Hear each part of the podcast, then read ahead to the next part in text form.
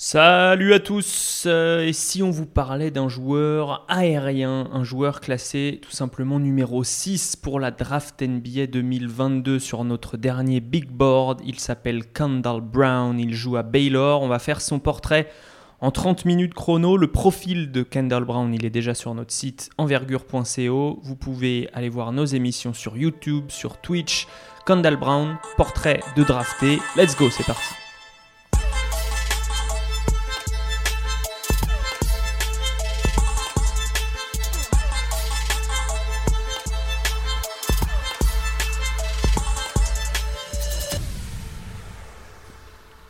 pour brosser le, portrait euh, de Kendall Brown, euh, trois fines lames dans cette émission, Athos, Portos, Aramis en quelque sorte. Manu, Hugues, Alan, salut messieurs. Salut à tous. Salut. Euh, pour commencer, on va juste préciser les, les, biais qu'il va y avoir lors de la discussion, qui, qui vont créer du débat. non, Hugues a classé Brown 5 de son dernier big board, Alan 13e. Manu, euh, tu n'as pas encore révélé ton classement, me semble-t-il, mais ça devrait pas tarder. Je viens de le changer en plus. Ah, tu viens de le changer bah, Tu nous, tu nous, tu nous donneras en exclusivité Bien sûr. Euh, le, changement que tu as effectué. Euh, Manu, donc, tu n'as pas encore de big board sur le site, peut-être que tu en as un non officiel. En tout cas, c'est toi qui vas commencer à, esquisser les contours de Kendall Brown, puisque c'est la première partie. Maintenant, vous connaissez le principe. Première partie, on vous donne une sorte de fiche d'identité du, joueur. Et en deuxième partie, on débat plutôt de, sa projection NBA. Donc, fiche d'identité, on commence par euh, qui est-il? Patrick Baldwin Jr., sa vie, sa famille, son parcours Alors, Kenal Brown, c'est l'ailier de freshman de, de Baylor, euh, né le 11 mai 2004 à Cottage Grove, dans le Minnesota. Donc il a des, des, gènes assez sportifs. Son père a joué à Southwest, Southwest Missouri State et il a joué pro en Europe et en Amérique du Sud. Et il a également fait partie des Harlem Globetrotters. Donc assez, assez marrant. Il a un frangin Courtney Brown Jr. qui hmm. joue lui aussi à, en NCA. Donc il a fait deux ans à Milwaukee, la même université que, que, Patrick Baldwin actuellement. Et là, il a transféré à l'intersaison. Il joue maintenant à Saint Thomas, Minnesota. Donc euh, Kendall Brown, c'est un prospect 5 étoiles unanime à la sortie du, du, lycée où il était avec euh, Kennedy Chandler à Sunwest Christian. Euh, il a joué qu'un an là-bas, autrement il a fait Eastridge pendant quelques, bah, sur ses deux premières mhm. années. Donc à la sortie de, de, ces deux ans, il est All-American. Il a participé, enfin il a pas parti, il était sélectionné au Nike Hoop également en 2021 deux événements qui n'ont pas pu se faire à cause de la situation actuelle du Covid. Il, est, euh, il a été suivi par toutes les, euh, toutes les grosses facs euh, du pays, Arizona, Arkansas, Illinois, Kansas, Marquette, etc. Donc il choisit Baylor. Il a également fait plusieurs tournois, enfin plusieurs mini-camps avec Team USA pour les, pour les équipes, mais il n'a jamais été sélectionné. Il a fait les mini-camps U16 et U19 uh-huh. sans jamais faire euh, partie des, des, équipes finales. Voilà. Très bien, donc c'est un joueur euh, qu'on connaît euh, déjà, qui est déjà référencé, et du coup il est arrivé dans cette équipe de Baylor, championne en titre, donc NCAA, où il se trouve d'autres prospects, on en parlera plus tard. maintenant, on continue sur Kendall Brown, euh, euh, et, j'aimerais que Hugues nous parle de son, de son physique. À quoi ressemble-t-il, Kendall Brown? Eh ben écoute, euh, c'est un beau bestiau. C'est un, une belle afro avec un joli bandeau. c'est un mec qui est très flashy sur le terrain, vous pouvez pas le rater. Il fait 2m03 pour 92 kg, donc il joue du côté de Baylor en tant que ailier, ailier fort, voire petit pivot de temps en temps quand il y a des problèmes de faute. Euh, en termes d'envergure, on est sur une envergure mesurée à 210 cm, il faudra avoir les, chiffres euh, actualisés au combine lorsqu'il ira euh, à la draft parce qu'il va y aller. c'est un prospect, comme on l'a dit, très très athlétique. il monte très haut, il y reste particulièrement longtemps, ce qui est une de ses spécificités physiques. Et globalement, quand les défenses sont en train de redescendre, lui il est encore en train de monter. Très agile, notamment dans les airs, capable de changer de direction, d'adapter son, geste, etc. Euh, premier pas plutôt rapide, euh, même si ça reste pas au niveau des, élites NBA, même pour les ailiers. Latéralement, il y a plus un défaut sur la vitesse de pied. C'est pas vraiment un problème de rotation des hanches, c'est plus la vitesse de pied où lorsqu'il va être, euh, on va parler plus tard en défense sur des extérieurs, ça va être trop compliqué pour lui. Et enfin, pour terminer, sur la côté puissance physique, c'est un joueur qui met de l'impact, qui met du contact et qui, au niveau NCA, prend le dessus physiquement sur ses défenseurs directs, que ce soit des ailiers ou des intérieurs. Hmm. Très bien. Euh, très, très complet, Kendall Brown. Est-ce qu'il t'a, il a paru, il, t'est apparu qu'il s'est épaissi depuis le début de l'année ou il est plutôt stable en termes de gabarit?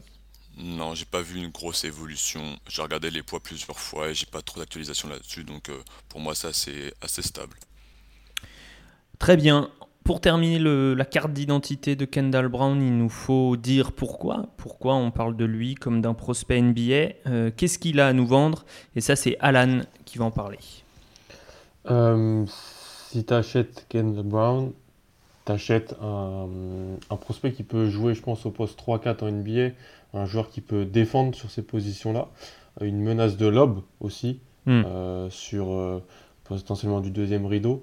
Un joueur qu'on voit peu cette année, malheureusement à Baylor, en tant que poseur d'écran pour ensuite prendre une décision sur euh, short roll, vu qu'il est souvent cantonné à un corner. Je pense qu'il y a une euh, mauvaise utilisation et une peu de créativité cette année pour son rôle à lui. Je pense qu'en NBA, il pourrait faire des choses en tant que poseur d'écran, vu que c'est un assez bon passeur, c'est un, un, joueur qui sait prendre des décisions, un bon finisseur proche du panier. Donc euh, on achète un joueur qui pour l'instant serait le seul non-shooter de ton sur, euh, sur le terrain. C'est-à-dire qu'il faudrait 4 euh, shooters à côté parce que sinon le spacing serait un petit peu problématique. Mais on achète un, joueur qui a potentiellement ce potentiel de tir, un joueur qui sait passer, un joueur qui a une très bonne mentalité, un joueur qui défend plusieurs positions. Voilà. Ça c'était pour la carte d'identité, messieurs. Maintenant, on, va se, on va se charger de, poser les questions qui fâchent ou qui ne fâchent pas, mais euh, les questions de sa projection, euh, les bonnes questions. Donc, dans quel rôle est-ce que vous voyez euh, Brown dès l'année prochaine en NBA Puisqu'on sait que la G League est une ligue de développement, d'accord, mais c'est quand même mieux d'avoir du temps de jeu en NBA si on veut progresser. Donc, est-ce qu'il aura du temps de jeu? Et si oui, qu'est-ce qu'on va lui faire faire? Moi, je pense qu'il faudrait le, il faut pas le faire jouer comme on joue cette année, comme joue cette année à Baylor, le cantonner dans un coin, euh, donc lui, faire, même s'il tire pas énormément, donc je crois que c'est 20% de ses tirs en tout qui sont prêts à 3 points, comme il est cantonné dans un coin, bah soit il attaque une espèce de faux close-out parce que les défenseurs ne respectent pas trop son, son tir, soit il, tire dans le corner. Moi je pense qu'il faudrait en NBA l'utiliser un petit peu comme euh, comment Memphis utilise Brandon Clark ou comment par moment Iowa cette année utilise, utilise Murray, c'est-à-dire poseur d'écran sur, sur pick avec un, grand à côté qui peut tirer, lui donner des, un contre 1 dans la peinture parce qu'il est plus athlétique, c'est plus athlétique, plus aérien, il pourrait terminer. Je pense qu'il faut le faire, il faut le rapprocher du cercle dans la, en NBA parce que là, je pense qu'on n'arrive pas à prendre toute la mesure de ses qualités offensives, à le cantonner dans un coin. Je l'ai beaucoup vu euh, ces derniers matchs. J'ai l'impression qu'il y a une, petite évolution dans les systèmes qui sont euh, euh, dessinés pour lui par Scott Drew. Alors il y a aussi eu des, problèmes de blessure à Baylor, donc il a eu un peu plus la balle en main. J'avais l'impression de voir, notamment face à Kansas lors du dernier match que j'ai vu, Hugues, tu m'arrêtes si je me trompe, des systèmes comment dire, pas similaires, mais quasi à ceux qui étaient dessinés à, Florida State pour Scotty Barnes l'année dernière. C'est-à-dire qu'on va le faire arriver euh, avec. Euh, c'est lui qui va remonter le ballon, il va prendre de la vitesse, euh, puisqu'il n'a pas un premier pas, comme tu l'as dit, fou. et on va lui poser un écran et ensuite il va essayer de faire, faire le décalage. Est-ce que toi, c'est ce rôle-là dans lequel tu l'imagines vraiment dans le meilleur des mondes? Bah, c'est vrai que je rejoins avec Alan le fait qu'il faut l'approcher du panier. Euh, pour moi, il y a une évolution qu'on va devoir avoir sur Kendall Brown. C'est en première utilisation, dans les premières années, euh, l'utiliser comme un poseur d'écran, effectivement, lui donner la capacité d'avoir plus d'espace et de pouvoir utiliser ce dribble que personnellement j'apprécie beaucoup et, cette finesse dans le joueur.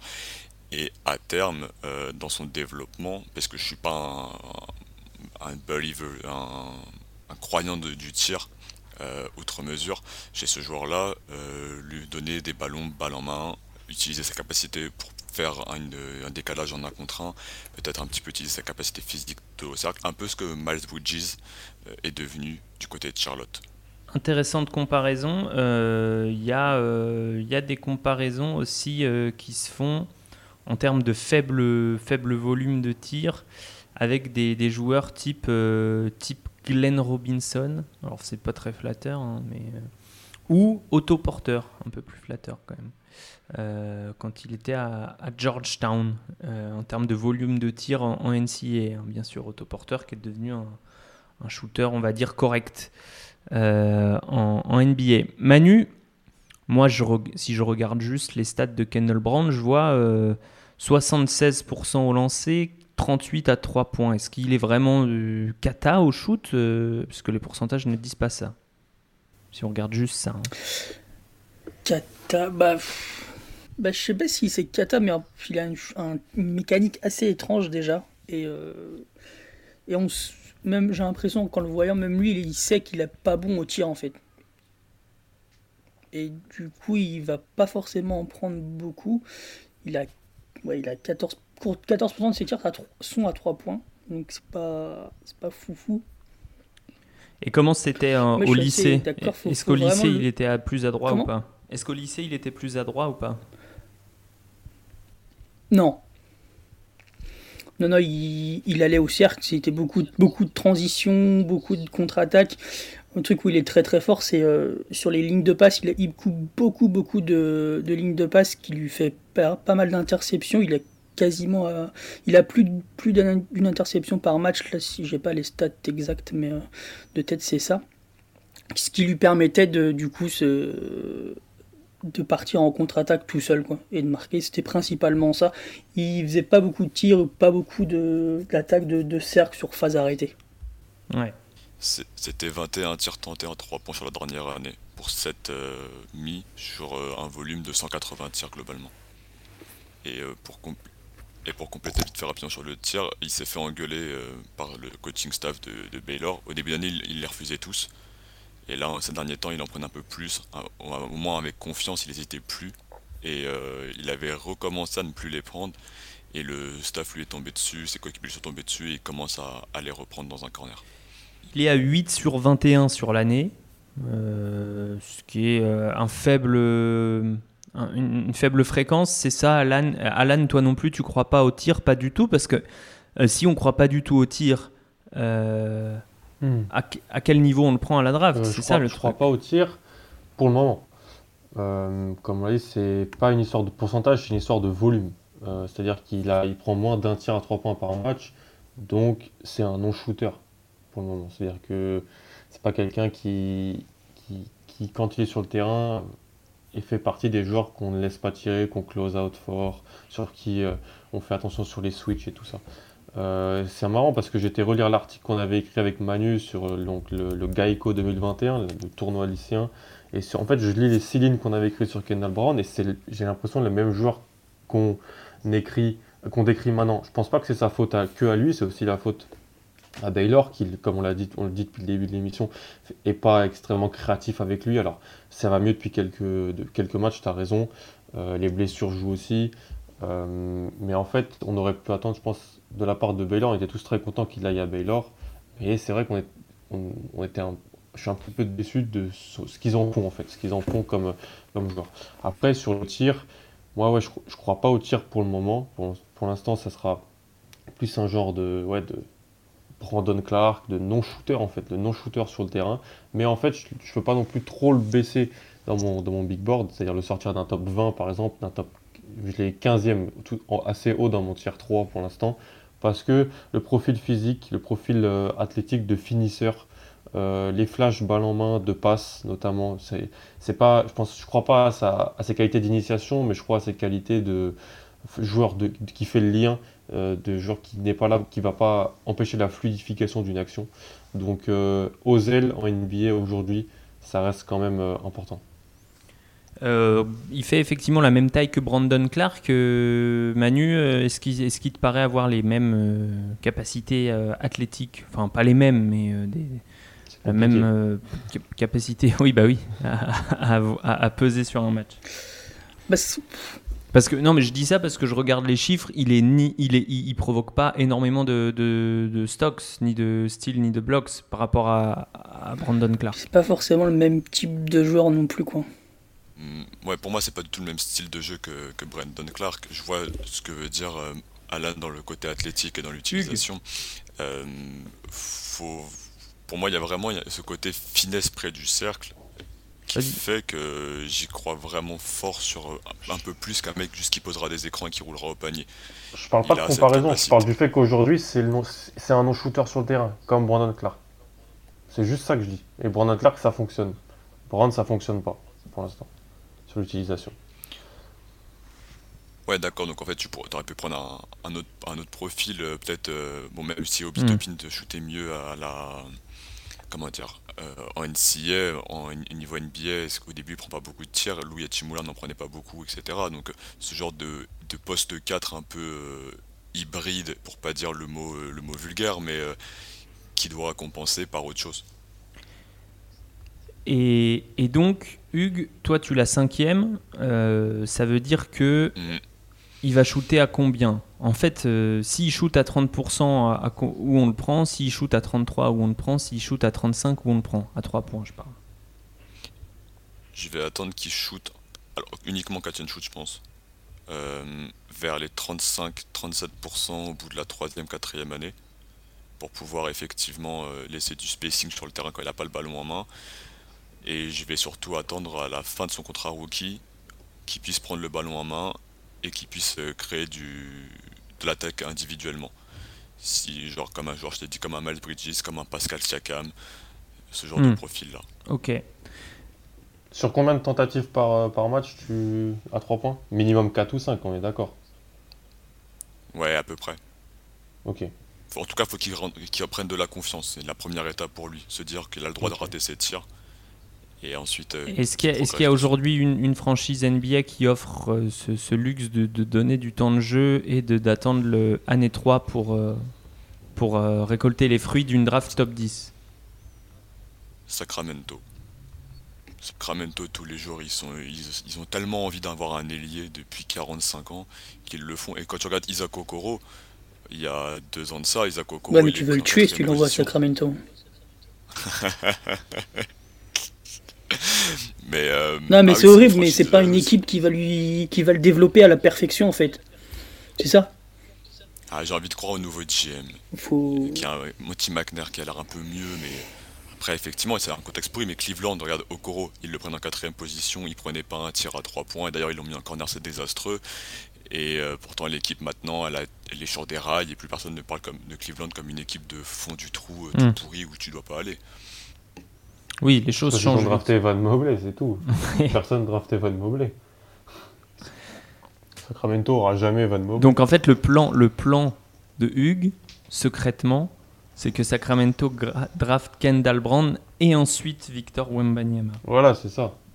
Exactement. Avec Tyrese Burton, David Mitchell, c'est que du fun. c'est vrai, parce qu'il y a un joueur de Baylor, donc il faut rajouter un joueur de Baylor là-bas. Ok, ok, ok. Euh, donc c'est quoi, vos, c'est quoi vos, pourquoi vous n'êtes pas d'accord en fait? Pourquoi il y en a un qui le, toi tu l'as mis combien du coup, Alan? Tu m'as dit que tu l'avais bougé. 15e. 15e. Bon, ah, Hugues, t'es à 5e. C'est quoi la différence? Sur quoi vous n'êtes pas d'accord? Moi, je vois pas de star potentiel. Je vois pas de, je vois, je vois, je vois un, un role player. Un role player. Tu crois pas en un créateur Là où moi je crois en un créateur individuel. Il a pas le dribble. Il a pas le dribble. on n'est pas d'accord. Il n'a pas, il a pas le dribble. Il n'a pas, il pas, il pas la capacité à éliminer en contre 1 parce que c'est un très bon athlète vertical. Mais sur le premier pas, la création de séparation d'un point A vers un point B arrêté, il peut pas le faire. Et je l'ai pas vu le faire. Donc, alors peut-être qu'il peut le faire, je serais surpris. Je l'ai pas vu à Sunrise Christian, c'était Kenny Chandler qui gérait toute l'attaque. Cette année, à Baylor, c'est une espèce de mix entre Flagler, Akinjo, entre les petits, les petits guards de Baylor. Euh, moi, je crois plus, lui, en un role player plus, c'est-à-dire un, joueur qui peut attaquer peut-être attaquer des close-out, qui va être utilisé sur euh, prise de décision sur short roll, qui peut finir proche du panier, et donc je vois pas de star potentiel. Je, ne peux pas drafter ça, je peux pas avoir ça dans un de mes deux premiers tiers, c'est juste ça. Je vois pas un, starter plus chez, chez Kendall Brown, je peux me tromper bien sûr. Mais euh, Dis Aaron Gordon, vas-y. Non, Aaron Gordon, les, les, les, meilleurs, meilleurs scénarios possibles, ça serait Aaron Gordon ou Sean Marion.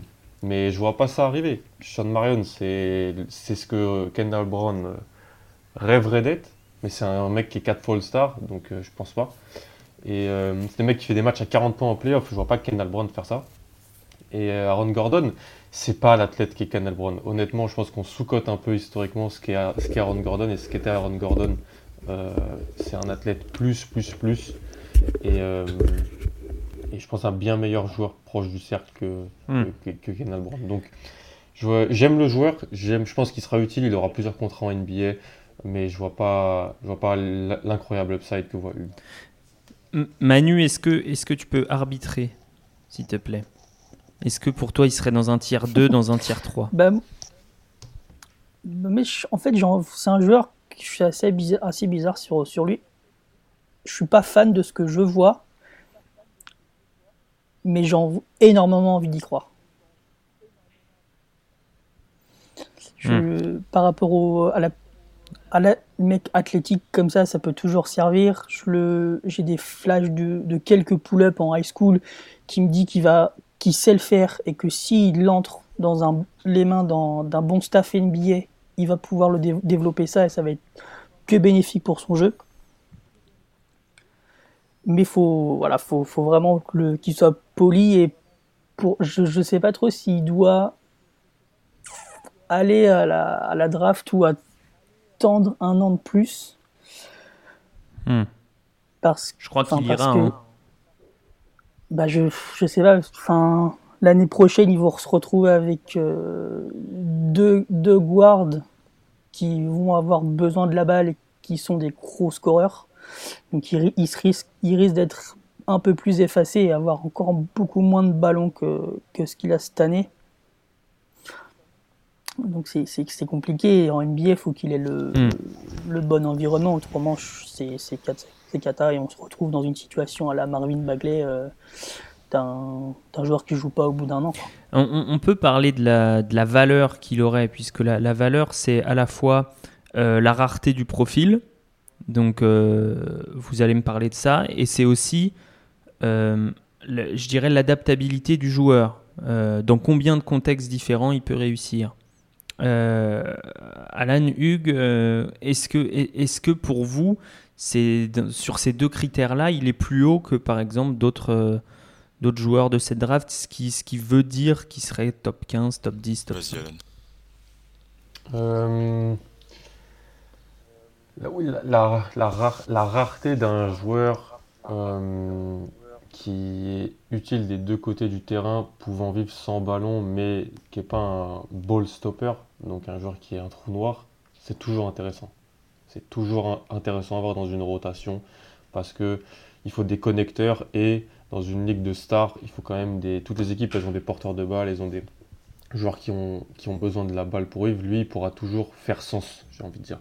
Ça, je suis assez. Je pense que c'est pour ça que je l'ai je l'ai quand même dans mon tier 3 parce que Mm. je- c'est un joueur que je pense un vrai futur NBA. Faut pas croire que les 60 joueurs qui vont se faire drafter ont un futur NBA. hein. C'est toujours ce que j'essaie de dire. Euh, souvent, il y en a quoi qui font carrière. Donc tu essayes de 25. dire que le, le potentiel de bust est assez faible finalement. C'est ça. Pour moi, il n'y a pas, de vrai de pas vraiment de potentiel de Bush chez Kendall Brown, mais il n'y a pas vraiment de potentiel de euh, All-Star, All-NBA, troisième meilleur joueur d'une équipe qui va, qui va au bout. Pour moi, ça peut être un solide starter, pas plus. Par contre, la question que j'ai pour Hugues, c'est est-ce que tu l'as en 5 parce que tu n'aimes pas grand monde dans le- la deuxième partie de cette loterie Parce que pour moi, c'est plus un révélateur de ça, en Je réalité. suis le Grinch. Ah Euh, Il y, a, il y a de ça. Il y, a de- il y a de la rareté du profil dans la stock UV draft. Euh, je je l'avais en 5, je pense que Edgy Griffin va passer devant parce que j'ai enfin pu regarder beaucoup beaucoup d'Edgy Griffin. Et euh, voilà, mais il y a quasi aucun ailier qui peut porter la balle et créer balle en main. Et du fait que ce soit un des seuls, et que ce soit- il y a ce côté athlétique et cette finesse, ça me le fait énormément monter. Tu mets une cuvée avec euh, plus d'ailiers qui peuvent porter la balle, peut-être qu'ils tombent beaucoup plus bas. Mais là, regarde, si. Shadon Sharp est dans la draft, tu, mets, tu drafts Shadon Sharp devant Kendall Brown. J'en sais rien parce que Shandon Sharp, je l'ai pas assez Ok. vu. Moi, je. Shaden Sharp, il, pas est, le- il, il- il a annoncé qu'il jouerait pas cette année à Kentucky. Alors, je sais pas ce que ça Mm. veut dire pour Ouais, sa draft. ça veut pas mais- dire qu'il va pas se présenter. Non, non, non, Ouais. ça veut pas dire. C'est clair. Non, non. c'est clair. Moi, je pense que c'est plus un, ré- un révélateur de. Bah, t'as- comme on l'a dit, c'est pas une draft qui est très fort, très avec poten- des potentiels stars sur les postes de garde. C'est des gens comme Hugues, sont un peu moins bas, sont un peu plus bas sur Ty Washington, Jaden Hardy, Kennedy Chandler, euh, que le- un mec comme Jalen Duren fait que la- sa position et son poste de pivot euh, est moins valuable qu'un Kendall Brown, je pense que ça peut s'entendre qu'il est aussi haut. Mais je pense que c'est plus un révélateur du fait que bah, dans cette deuxième partie de loterie, Hmm, c'est moins flashy qu'on pouvait le penser. ouais. Manu, parle-moi de la, de la défense de Kendall Brown, la manière dont il défend, puisqu'on on en parle depuis tout à l'heure comme d'un un two-way player. Two-way, ça veut dire euh, des deux côtés. On n'a pas parlé de la défense. Ben moi, défense que j'apprécie surtout chez lui, c'est qu'il est actif, c'est ce que je disais euh, au début, sur les lignes de passe, ce qui lui permet de- d'intercepter des, des ballons ou du moins de les euh, déflecter, de, je sais plus comment les détourner. Sur, pas mal d'actions et ça, j'aime beaucoup. Après, su- sur le 1 contre 1, j'ai un peu plus de mal, surtout face à- aux, aux joueurs rapides, donc les extérieurs 1, 2, 3. Là, je- j'ai un peu plus de doutes et j'ai bien peur qu'il puisse uniquement défendre sur, sur des 4 en fait finalement et euh, il va devoir un petit peu soulever de la fonte s'il veut euh, voir un peu plus loin quoi. Donc euh, moi j'aime bien les outils qu'il a en défense. Après faut, faut voir comment il sera développé. C'est là c'est plus le développement sur lequel Mm. j'ai peur. quoi. Il sait faire des choses mais c'est encore pour moi trop limité. Sur le développement, il y a toujours la question psychologique. Hugues, est-ce qu'on peut en toucher un mot, même si bon, on n'a pas, euh, on n'a pas trop de, de- d'insiders, euh, on connaît personne qui est dans le staff, mais euh, Pas encore, on essaie. on essaye, ouais. Euh, qu'est-ce que tu peux nous dire de l'attitude Si je, te donne mon ressenti avant, mon- Mhm. moi je le trouve par exemple moins. J'aime moins son attitude que celle de Jérémy Soran, Sochan Mhm. pour ceux qui veulent prononcer à la française. Je le trouve moins Ah. compétitif sur un terrain. Euh, je trouve Ouais. euh, moins, euh, ouais, moins compétitif, c'est le mot. Il est moins, il est moins agressif, il est moins focus surtout. Je trouve que Baylor Ouais. couvre très très bien la naïveté encore de Kendall Brown.